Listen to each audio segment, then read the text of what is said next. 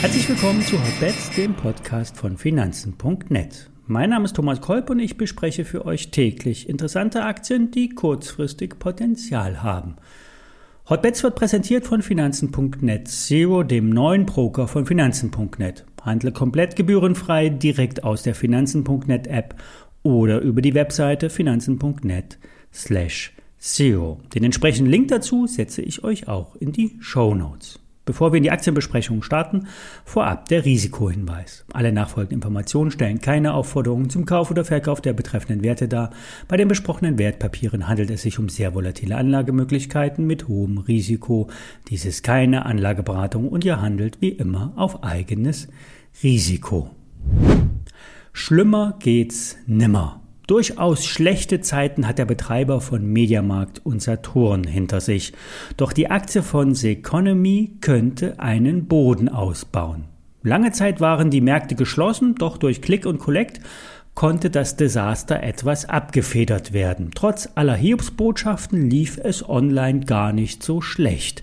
Der Umsatzanteil aus dem E-Commerce hat sich verdoppelt und am Ende ging der Gesamtumsatz bereinigt um nur 5,7 Prozent zieht zurück. Äh, die Verluste waren geringer als erwartet und ein umfangreiches Sparprogramm wurde ebenfalls schon angeschoben. Jetzt kann es also nur noch besser werden. Die Märkte haben wieder offen, es gibt Nachholeffekte und ja, der dringende Bedarf an Heimelektronik, aber auch das Homeoffice muss vielleicht technisch aufgerüstet werden und da ist ein Vorortbesuch in Mediamarkt oder Saturn durchaus mal eine Abwechslung. Wer an eine Erholung glaubt, kann auf die kann auf ein Comeback der Aktie hoffen. Die Firma hat einen Bond platziert und eine halbe Milliarde eingesammelt.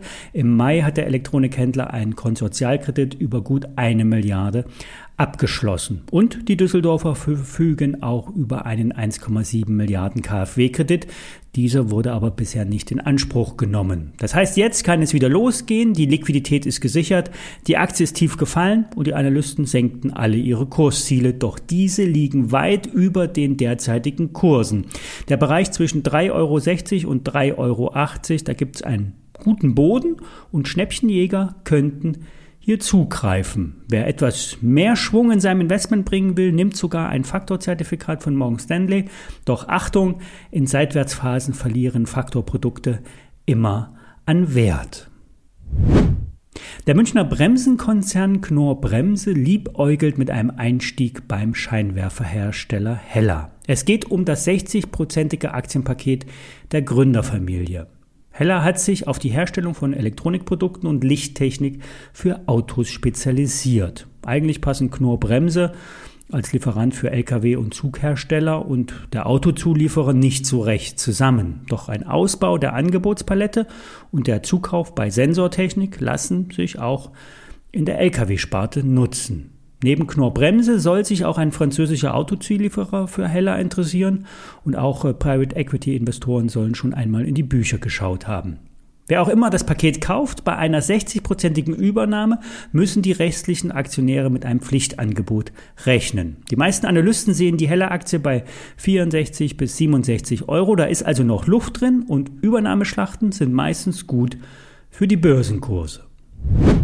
Das Thema Raumfahrt gewinnt seit einigen Monaten wieder an Fahrt. Die Milliardäre Richard Branson und Jeff Bezos rangeln sich um den nächsten Flug ins Weltall. Wenn alles gut geht, könnte Mr. Sir Branson noch vor dem reichsten Mann der Welt in die Kapsel steigen. Der Amazon-Boss hat schon mal vorab seinen Vorstandsposten geräumt und den Vorsitz im Verwaltungsrat bei Amazon übernommen. Während sich die zwei Herren um die Publicity prügeln, schießt Elon Musk schon fleißig Kleinstsatelliten ins All. An klaren Nächten sind die kleinen Lichtpunkte dicht hintereinander wie in einer Perlenkette bereits mit dem bloßen Auge von der Erde zu erkennen. Mit dem Starlink-Satelliten von SpaceX soll weltweit ein schnelles Internetnetz ausgebaut werden. Die Weltraumforscher und Hobbyastronomen finden das überhaupt nicht witzig und beschweren sich schon lautstark. Die Satelliten sind übrigens nur nach dem Start zu hell zu sehen. Nach dem Erreichen der Zielumlaufbahn verteilen sie sich dann und sind nur noch schwerer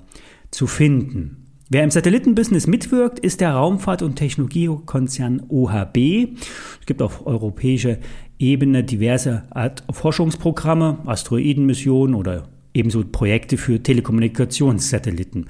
OHB ist allerdings auf Aufträge der Europäischen Weltraumorganisation ESA angewiesen. Seit ein paar Tagen ist ein steigendes Handelsvolumen in der OHB-Aktie zu erkennen. Der Wert könnte möglicherweise weiter steigen. Virgin Galactic ist äh, Richard äh, Branson zuzuordnen und äh, Blue Origin Orange gehört eher äh, in das Jeff Bezos Umfeld. Beide Firmen wollen in naher Zukunft regulär zahlende Fluggäste ins All bringen. Angeblich soll es schon 600 Ticketreservierungen mit einem Stückpreis von jeweils 250.000 Euro geben. Die Flugzeit beträgt dann 10 Minuten bei 3 Minuten Schwerelosigkeit in einer ballistischen Umlaufbahn. Wer auf Sir Richard Branson setzen will, kann einen Tippschein ausfüllen und auf die börsengehandelte Virgin Galactic setzen. Wer auf einen Ausbruch der OHB setzt, kann hier ein paar Stücke einsammeln. Der Rest schaut zum Himmel und versucht die Perlenkette von Elon Musk zu erkennen.